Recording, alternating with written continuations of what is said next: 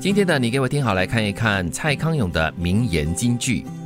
你必须培养主见，自我锻炼，就如同所有的人生乐趣一样，只靠别人喂给你的，你迟早会厌倦，最后破坏了珍贵的好胃口。小时候我们都是给父母喂食嘛，然后你就慢慢的、渐渐的长大以后呢，你就会知道说，哎，什么东西好吃，你想吃的话，就自己伸手去拿，然后自己来喂食自己，那个味道可能是更美味的哦。对，常人家讲嘛，就是你自己慢慢的去积累、去争取到的这些呢，就是你比较会珍惜了。嗯嗯嗯长期被人家喂食，很容易变懒，嗯然后你会慢慢的失去了自己，啊甚至你会不知道你要的是什么，你是谁，对那才是可怕的。慢慢的失去了自己过后，你对自己的自信呢就慢慢的减弱，然后你就对自己没有信心跟把握了。你也失去了自己存在的价值啊！让我想起了我们常常会提醒，就是人们不要喂食这些野生动物，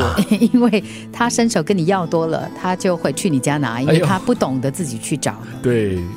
我对吵架有一些建议，其中一个建议就是不要否定对方存在的根本立场，不要攻击对方的人生立足点。呃，蔡康永在这里也是举了一个例子啊，就是丈夫呢轻信人言哦，拿钱来投资不可靠的生意，一下子就赔光了。妻子可以责怪丈夫，叫丈夫头脑要清楚一点，不要再继续的想抄捷径，但是千万不可以骂他说，男人做到你这个地步根本就是个窝囊废。嗯，哎，这句话很伤人哦，窝囊废我们要对事不对人啊，对对吗？也不要把人家呃祖宗十八代都骂下去了，是的，也不要一竹竿打翻一船人。嗯你这个男人不好就都就就算了，不要把全世界的男人都拉进来。对，或者你不要否定他的一些存在的价值跟一个根本的立场啦。嗯，从另外一个角度来看，他轻信别人的这个话，其实也代表了他在一定程度上的没有心机，嗯没有城府，啊这是他作为一个很诚实的人的面相。嗯就是因为我诚实，所以我就觉得他都应该是诚实的。对，所以这个妻子应该珍惜的就是他的诚实的这一面哦。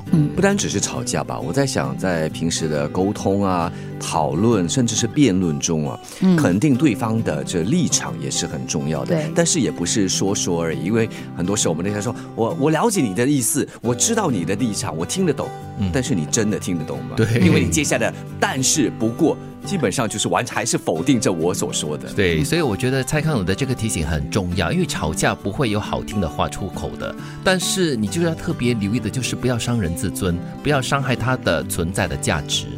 怎么累死人的爱，怎么累死人的恨？失眠，被冤枉，太穷了，被轻蔑，被迫说谎，被迫承认，或者长得不好看。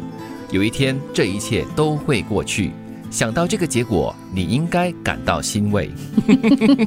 过去就让它过去。是怎么累，怎么恨呐、失眠啊，各种各样的折磨跟磨难啊，哈，到最后一定都会过去的。对我们大家都会走向同样一个终点，所以你不用去怨恨说谁谁谁对你不好，谁谁谁整天折磨你，对因为大家的终点是一样的。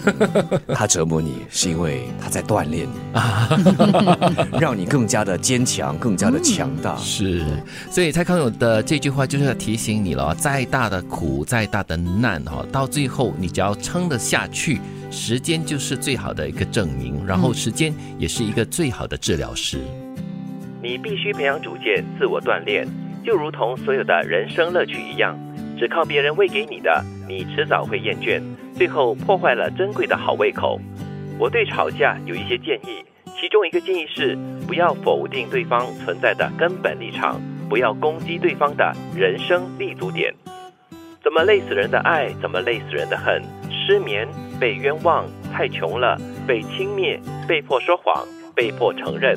或者长得不好看。有一天，这一切都会过去。想到这个结果，你应该感到欣慰。